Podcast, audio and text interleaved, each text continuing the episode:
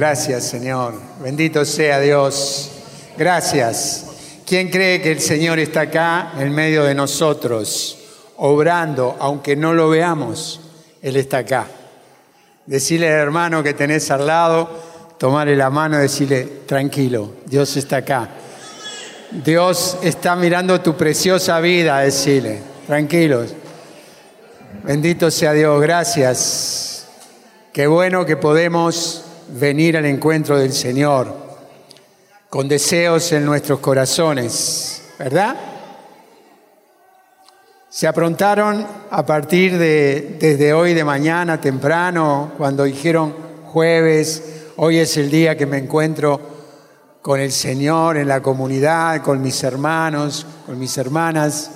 Hoy puedo disfrutar de un tiempo de recibir su palabra, de poder adorarlo, de poder alabar al Señor, de, poner, disponer, de poder disponer su corazón a Él. Qué bueno, gracias, gracias que podemos tener este tiempo bendito, este tiempo del Señor dedicado los jueves. Hace más de 20 años que todos los jueves nos reunimos para adorar al Señor, para recibir su palabra. Qué bendición, qué bendición saber que hay un día en la semana que yo me encuentro con mis hermanos de mi comunidad y me ayudan a transitar eh, esta vida tras los pasos del Señor. Es una gracia y es una gracia enorme poder hacer la voluntad del Señor, ¿verdad? ¿Te has sentido que estás haciendo la voluntad de Dios, que tus pasos son seguros tras los pasos de Él, tras su caminar. ¿Estás seguro de que o segura de que Él es eh, quien guía tu vida?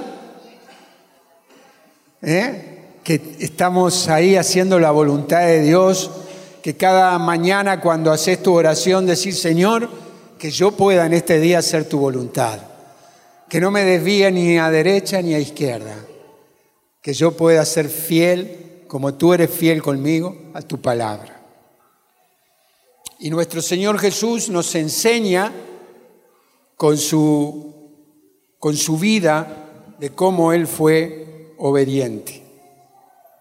Él cumplió plenamente la voluntad del Padre.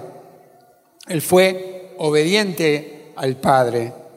Hebreos 17 dice, he aquí que vengo a cumplir tu voluntad. Juan 8, versículo 9 dice, Él hace siempre lo que agrada al Padre. Y en Lucas 22, 42 dice, no vino a hacer su voluntad, sino la de Dios. Jesús nos enseña que debemos hacer la voluntad de Dios. Cumplir con la voluntad de Dios es una decisión y que debemos revisar cada día.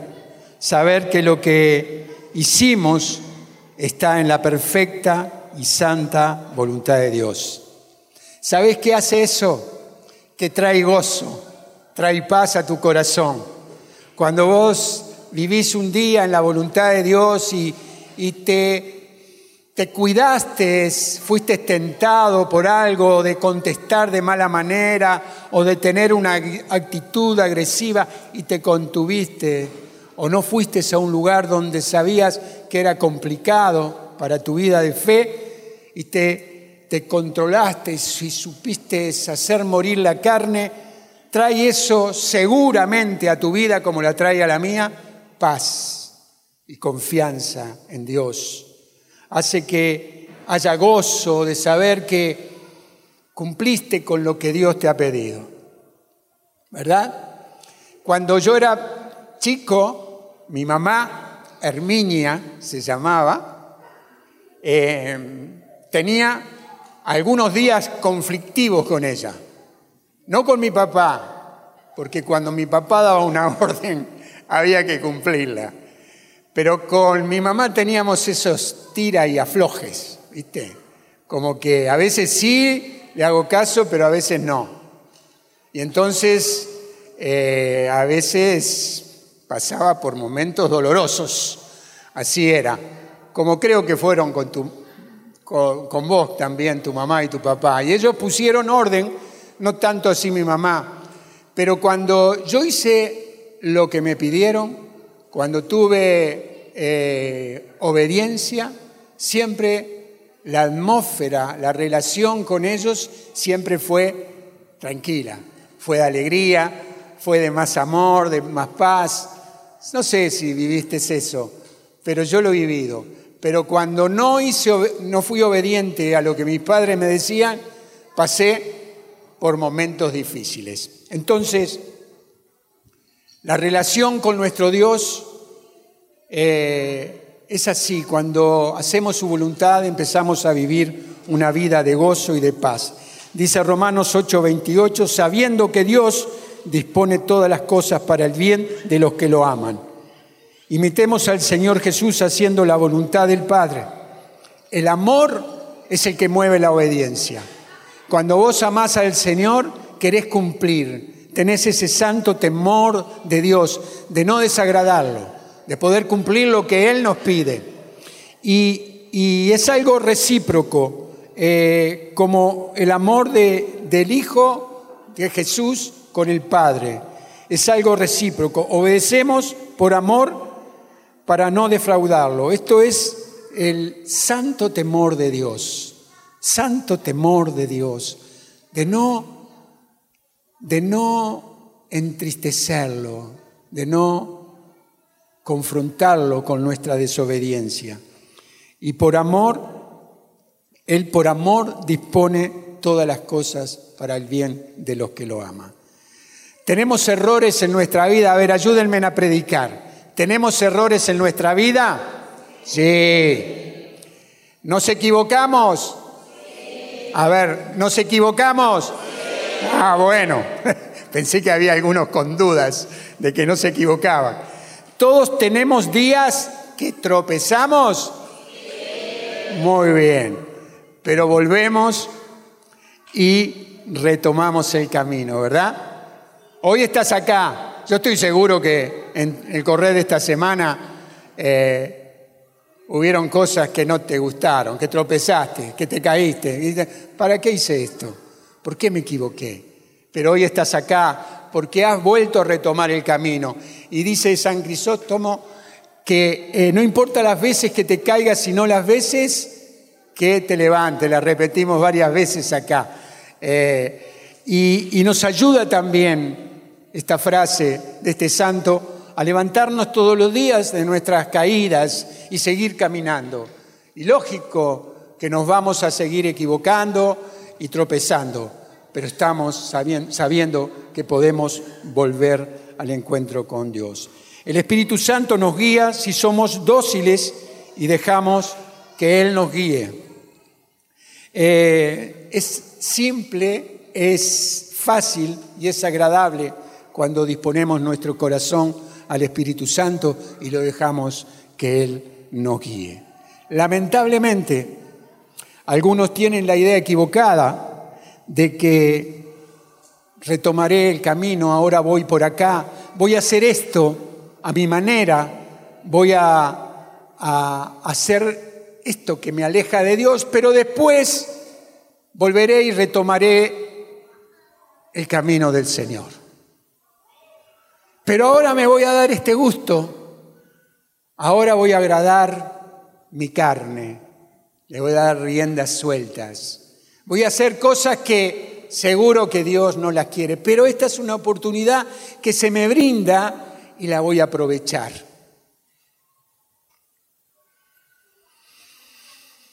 Quiero decirte que cuando se rechaza su consejo,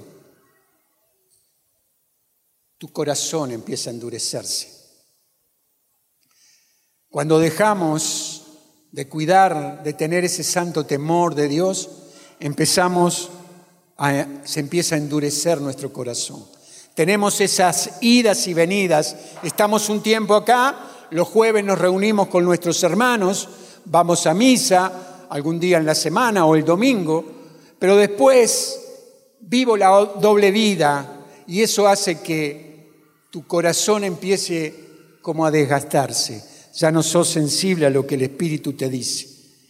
Ni no es que Dios ya no te perdona, no es que Dios no te recibe, ni que la gracia de Dios no te alcance. Lo que quiero es decirte que el pecado endurece el corazón.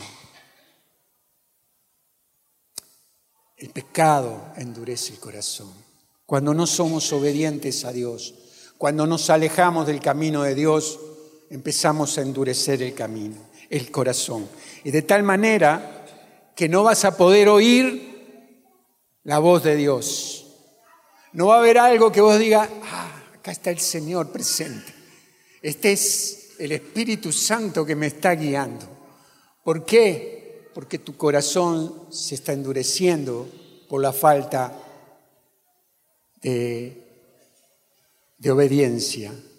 Y tampoco vas a poder ver los signos que Dios tiene para tu vida signos que Él se nos, que nos presenta en lo cotidiano, cuando tenemos una dificultad grande y vos estás ahí que no sabes, pero hay signos de Dios que nos hablan en el Espíritu a través de, la, de una palabra, a través de un hermano, a través de, la oración que estás haciendo. Y, y, Dios te revela y vos sabés que es por ahí por donde tenés que ir porque Dios te lo ha revelado. Pero cuando uno tiene el corazón endurecido, no hay signos, vos no notas nada, estás en un desierto. Y es que tu corazón se ha endurecido. ¿Verdad? ¿Te ha pasado que hay momentos en que, que en tu vida tenés una comunión con Dios, haces una oración, y sentís la presencia del Señor. Abrís la, Biblia en el Antiguo Testamento, en el Nuevo, en los Salmos y cualquier, cualquier página que abras, cualquiera te llena de la presencia de Dios. Decir, qué bueno, Señor, bendita tu palabra. Le agradeces a Dios por esa cita bíblica que, que leíste así al abrir la palabra. O porque te llevó el Espíritu Santo a leer el libro de Mateo, de Lucas, y te llevó ahí a una cita viva y gracias Señor, porque me estás hablando en esta mañana, porque siento que es tu voz la que me habla. Y sentís todo eso y cantás una canción de adoración y, y tus lágrimas aparecen en tus mejillas porque tu corazón está sensible a lo que estás cantando, porque le estás cantando al amado, al bendito, y sentís su presencia. Y, pero hay momentos después de vivir todo eso que de repente parece que todo se silencia, que todo se seca, que no hay una respuesta de Dios, ni que vos tampoco estás tocando la bendita presencia de Dios. No hay nada que se movilice. Comienza, comenzás a secarte espiritualmente. Te da lo mismo orar, rezar un santo rosario, leer la Biblia, porque nada, nada, nada hace que sientas la presencia de Dios. Recurrís a, varias situaciones, a ponerte de rodilla, a levantar las manos, a cantar, a poner canciones cristianas, pero nada hace que tu corazón se relacione con Dios. Esto a mí me, desacomoda, me hace ver que acá pasa algo, me está sucediendo algo. Eh, y no entendía cuál era el motivo.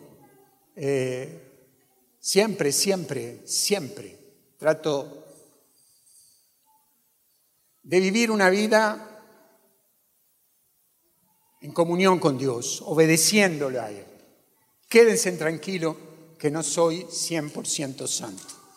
Hago el mal que no quiero y el bien que, lo, que quiero no lo hago. Como Pablo, me equivoco, le erro, tomo decisiones equivocadas, digo cosas que después me arrepiento.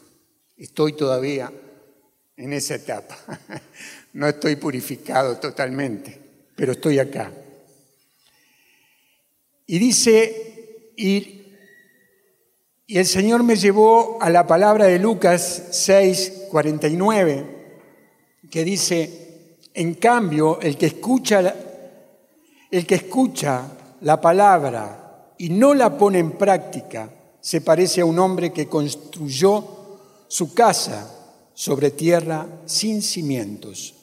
Cuando las aguas se precipitaron contra ellas, enseguida se derrumbó y el desastre que sobrevino a esta casa fue grande. Si te ha pasado esto, quiero invitarte a que revises tu vida, tus días pasados, porque si estás en un momento de sequedad es porque lo que Dios te ha dicho lo has puesto en tiempo de espera, no has cumplido lo que Dios te pidió. Sentiste que Dios te pedía algo y no lo hiciste. Y lo más seguro, lo más seguro es que no sea algo grande que tenés que hacer y sea algo fácil de hacer. Y estas pequeñas cosas que no hacemos, que no obedecemos, son las que secarán el fluir del Espíritu Santo en nuestras vidas, como las más grandes, las más pequeñas también. Las zorras pequeñas comen eh, las, las uvas de las viñas dice la palabra en el Antiguo Testamento. Estas cosas pequeñas que no cumplimos y que no obedecemos a Dios son las que van endureciendo nuestro corazón. Nos da lo mismo hacerlo que no hacerlo. Y entramos ahí en un lugar peligroso de morir espiritualmente. Y a veces uno puede decir en las oraciones, conmovido por la palabra de Dios o por lo que Dios te ha dicho, heme aquí, Señor, envíame a mí. Yo quiero estar ahí en ese lugar. Yo quiero salir a predicar, quiero salir a visitar y orar por los enfermos. Yo quiero hacer cosas grandes, quiero ayudar a los necesitados. Heme aquí, Señor, envíame a mí. Ahora, el Señor nos dice, andá y hablale a tu vecino. Andá y hablale a tu compañero de trabajo. Hablale de lo que yo he hecho en tu vida. Y decimos, no, Señor, no tengo buena, muy buena relación como para ir a hablarte de vos. No, no sé si me va a contestar. Y te haces toda una cantidad de ideas y eso queda ahí en un lugar, no decir, Señor, más adelante lo haré. Si pasás por este, este lugar, te quiero alentar a que te arrepientas y que lo hagas, porque vas a sentir el gozo y la paz del Señor cuando vos hagas y cumplas lo que el Señor te ha dicho. Recordemos esto, que la obediencia no es algo menor. La obediencia es algo fundamental para crecer en la fe. Estos hechos simples de obediencia son los que harán que tu casa espiritual no se destruya permanezca firme en los momentos más difíciles. ¿Cómo conocemos la voluntad de Dios? Él la da a conocer a través de su iglesia, a través de su palabra, a través de, una oración. Cuanto, cuanto más tiempo, más nos impregnaremos de todo lo de Él. Tiempo con Él. Quiero decirte, es estar, es estar es estar con Él, es estar con Él, es leer su palabra, es orar, es, es poner, subirte al auto, en lo que sea, o en tu casa, cuando estás ahí haciendo las tareas de tu casa, y poner música de adoración, de alabanza, es estar con Él, cómo nos impregnamos y empezamos a conocer la voluntad de Dios, empezamos a conocer su palabra. Cuando vamos conociendo su voluntad, no podemos dejar de aplicarla en nuestra vida.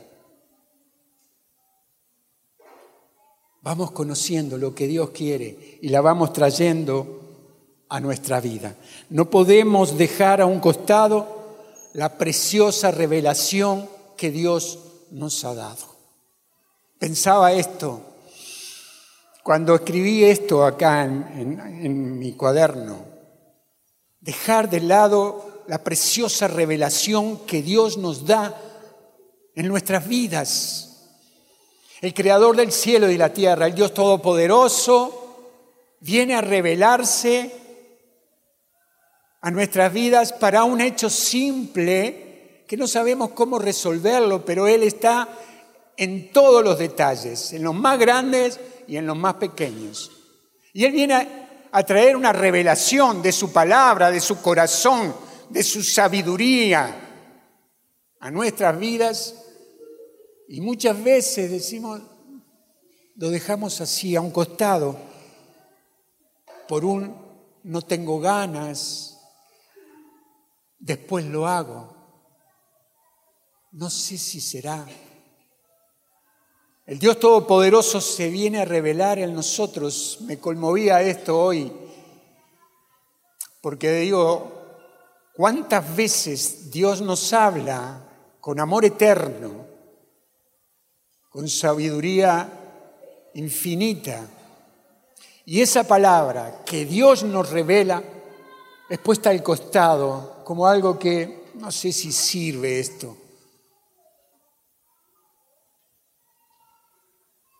María Santísima, el Espíritu Santo, el ángel se le reveló y ella dijo inmediatamente, hágase en mí según tu palabra. Directa, sin vueltas, rápida, obediente. No sabía como era, hágase en mí tu voluntad, obediente. Por eso Dios eterno la miró y dijo, ahí está, la madre de mi hijo, es ella, es ella por su obediencia, por su entrega, es ella, no hay otra. Y la eligió como la madre de su hijo. Somos libres para elegir. Hoy podemos elegir todo lo que Dios nos da. Hoy acá te llevas seguro amor porque te abrazaste con uno o dos hermanos, hablaron, se rieron por un instante, oraste, sentiste la presencia de Dios. Hoy podés llevarte acá fidelidad, amor, paz, fortaleza, sabiduría. Todo eso podés llevarte y muchas más cosas.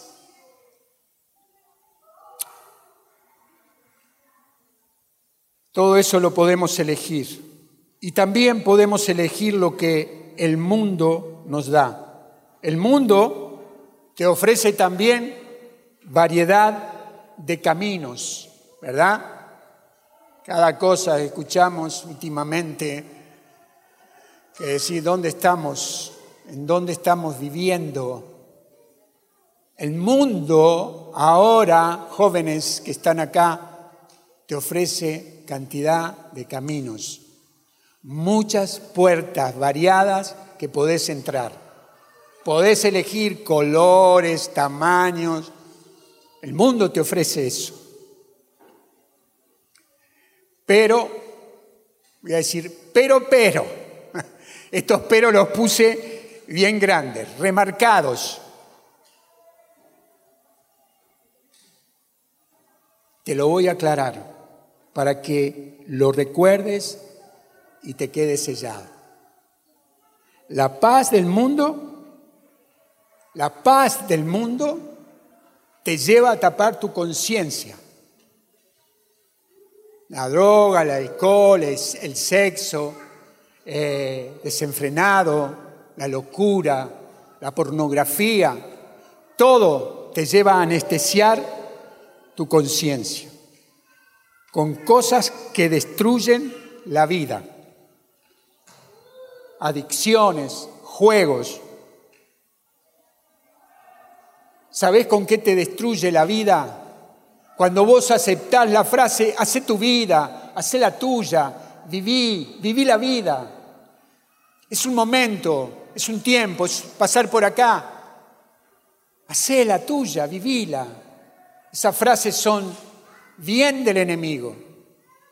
La vida tiene otro sabor, la vida tiene otras riquezas, que cuando vos haces caso al enemigo con estas frases y empezás a vivir una vida desenfrenada, te vas por un lugar de muerte, un lugar de tinieblas. Yo puedo reaccionar hoy con golpes, con gritos en el hogar, en mi matrimonio. Puedo sacarme la rabia, puedo decirte cualquier cosa, lo que se me venga a la mente.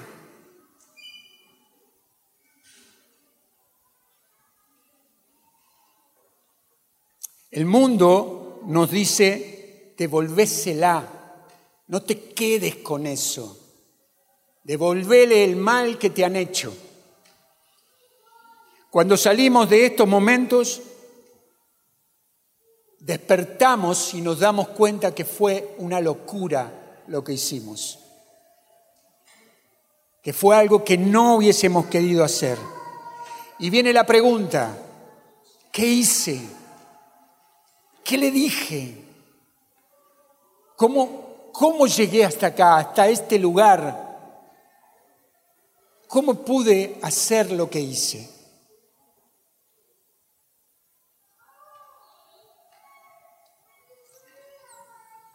¿Quién ha pasado por esos momentos? Palabras que salieron porque no pudimos controlar, porque nuestro corazón estaba endurecido, porque hay poca relación con Dios, porque no hay comunión con Dios, porque solamente un día en la semana o dos días en la semana encuentro cercanías con mi Dios, pero durante todo el día Dios está ahí, Dios se quiere revelar, pero mi corazón no presta atención. El Salmo 81, el Salmo 81 dice, nos habla de esto.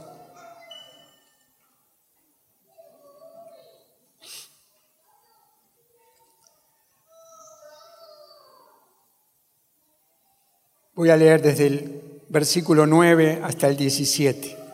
Dice, Oye pueblo mío, yo testigo contra ti. Ojalá me escucharas Israel. No tendrás ningún Dios extraño, no adorarás a ningún Dios extranjero. Yo el Señor soy tu Dios que te hice subir de la tierra de Egipto pero mi pueblo no escuchó mi voz, Israel no me quiso obedecer, por eso lo entregué a su obstinación, para que se dejaran llevar por sus caprichos. Ojalá mi pueblo me escuchara e Israel siguiera mis caminos. Yo sometería a sus adversarios en un instante y volvería mi mano contra sus opresores. Los enemigos del Señor tendrían que adularlo y ese sería su destino para siempre. Yo alimentaría a mi pueblo con lo mejor del trigo y lo saciaría con miel silvestre. Termina así. Y este salmo por varios días me fue confrontando, me fue, como dice, el, como dice el Salmo al comienzo, yo testigo contra ti, yo testigo porque el Señor nos confronta, nos confronta de esta manera. Oye, pueblo mío, yo testigo contra ti. Ojalá me escucharas, Israel dice. ¿Verdad? Dios es bueno, Dios es infinitamente misericordioso, Dios es un Dios de paz, de amor. Pero también es un Dios que corrige, es un Dios que nos enseña y dice que Él atestigua contra nosotros. Yo te confronto, ¿Te has sentido confrontado por su palabra y dices, ah, la pucha, Señor, me estás hablando claro.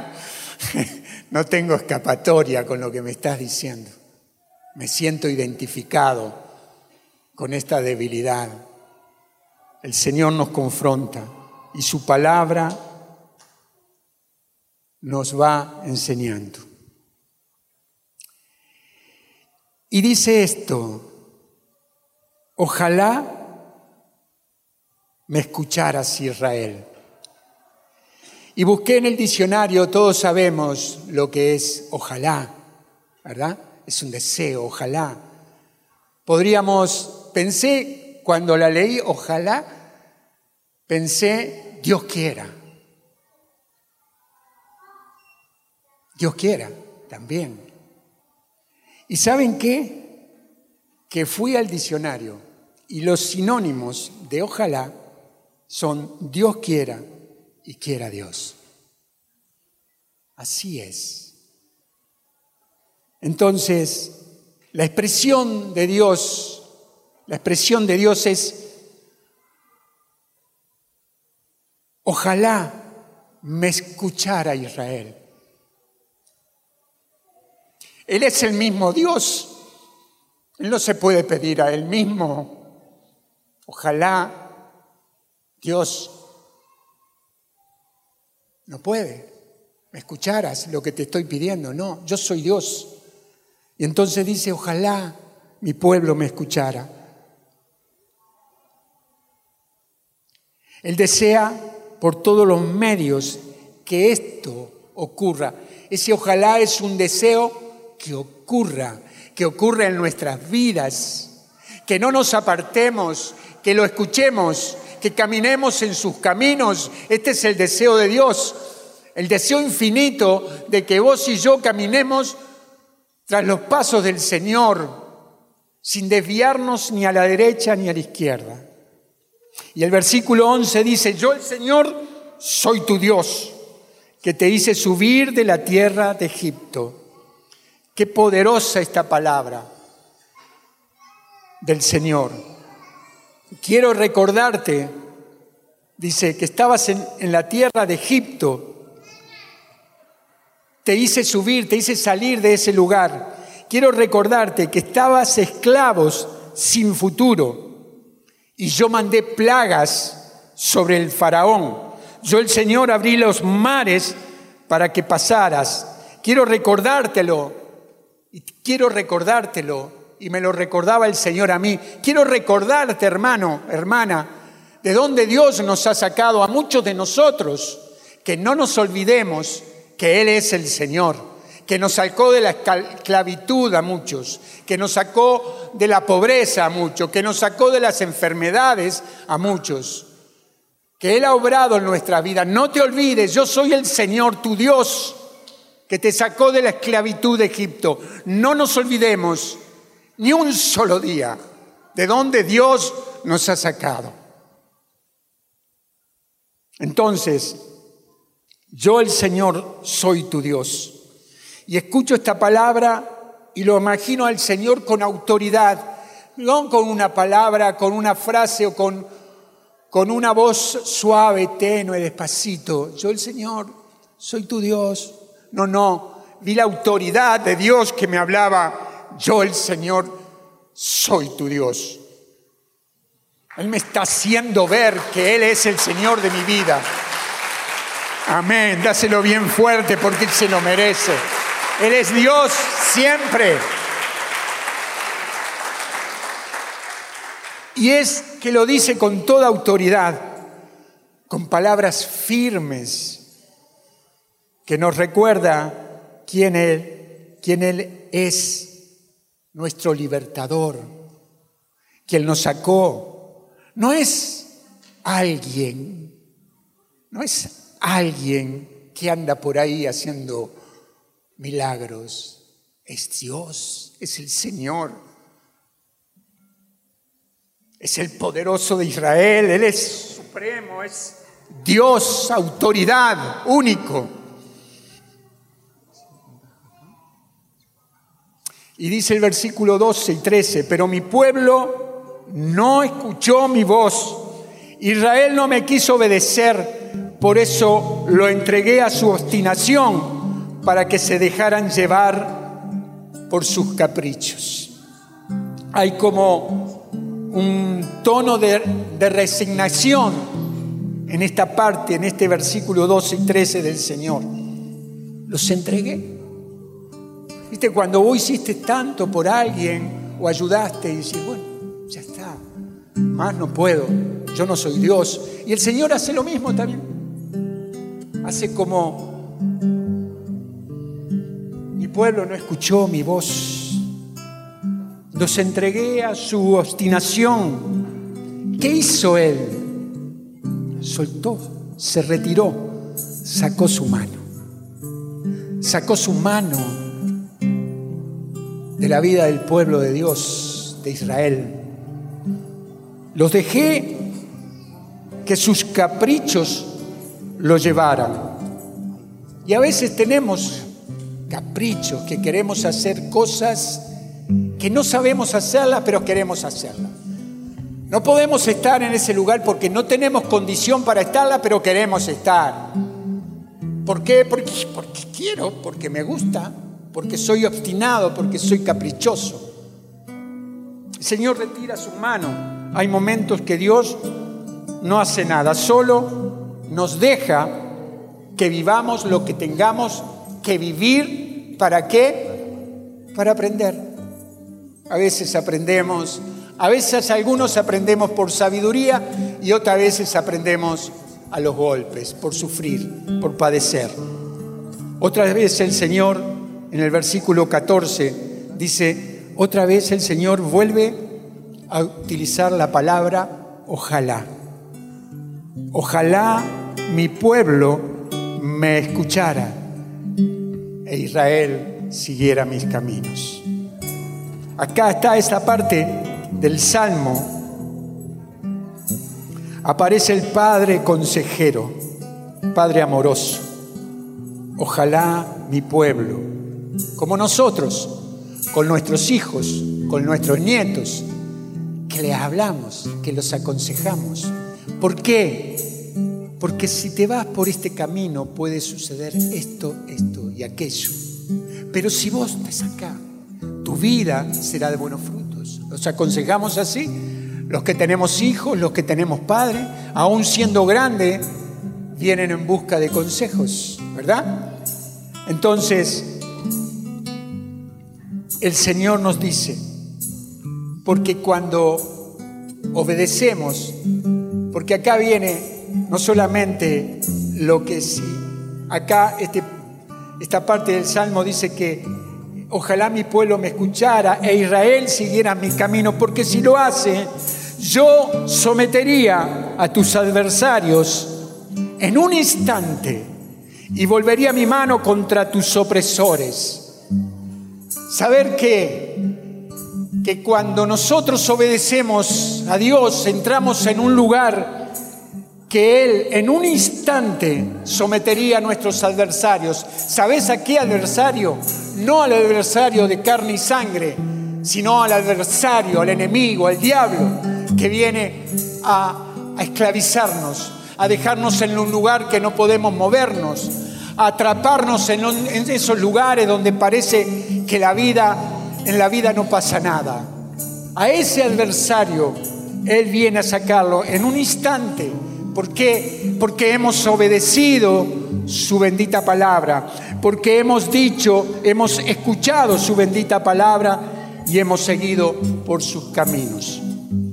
Entonces, el adversario se queda sin mano. Y termina el versículo 17. Yo alimentaría a mi pueblo con lo mejor del trigo y lo saciaría con miel silvestre. Él, el mejor alimento.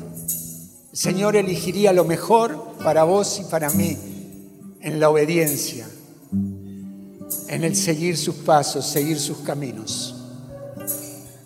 Y pensaba esto, con esto estamos terminando. Pensaba esto hoy. Qué bueno que nosotros esta noche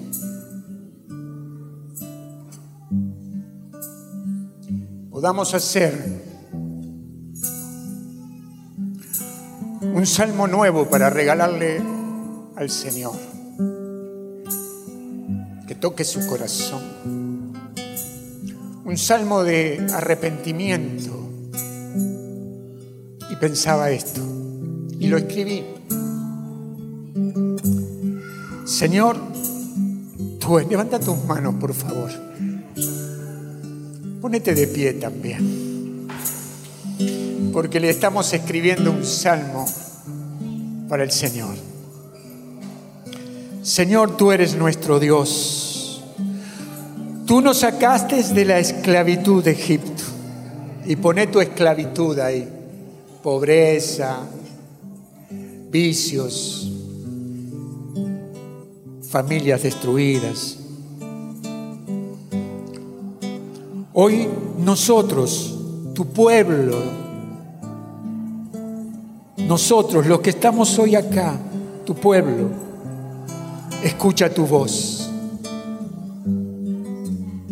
Escucha tu voz con atención y con obediencia. Hoy Israel te obedece. Ya Señor, no tendrás que entregarnos a nosotros en las obstinaciones y caprichos. Bendito seas. Hoy deseamos de todo corazón, pensa esto, hoy deseamos de todo corazón escucharte y seguir tus caminos. Señor, gracias por someter a nuestro adversario y volver tu mano contra el opresor. Oh bendito Dios, recibimos tu alimento, lo mejor del trigo y la miel silvestre. Recibí el mejor alimento del Señor, su palabra, su bendición. Él está obrando ahora en esta noche. Está obrando en ti también, hermano, que nos mirás poner este video. Él está orando en tu vida. Cuando somos obedientes, vendrá lo mejor del trigo, vendrá lo mejor de la miel silvestre. Tu vida será de gozo y de paz, porque no estás en conflicto, porque tu corazón no se ha endurecido y estás sensible al mover del Espíritu. Y Él te habla y lo escuchás y sentís los signos y los prodigios, porque te acompañan cada día, como dice el Salmo 23. Dale gloria al Señor, dale honra. Él vive, Él es Dios, Él es Dios, Él es el Señor. Alabado sea por siempre nuestro Dios. Gracias.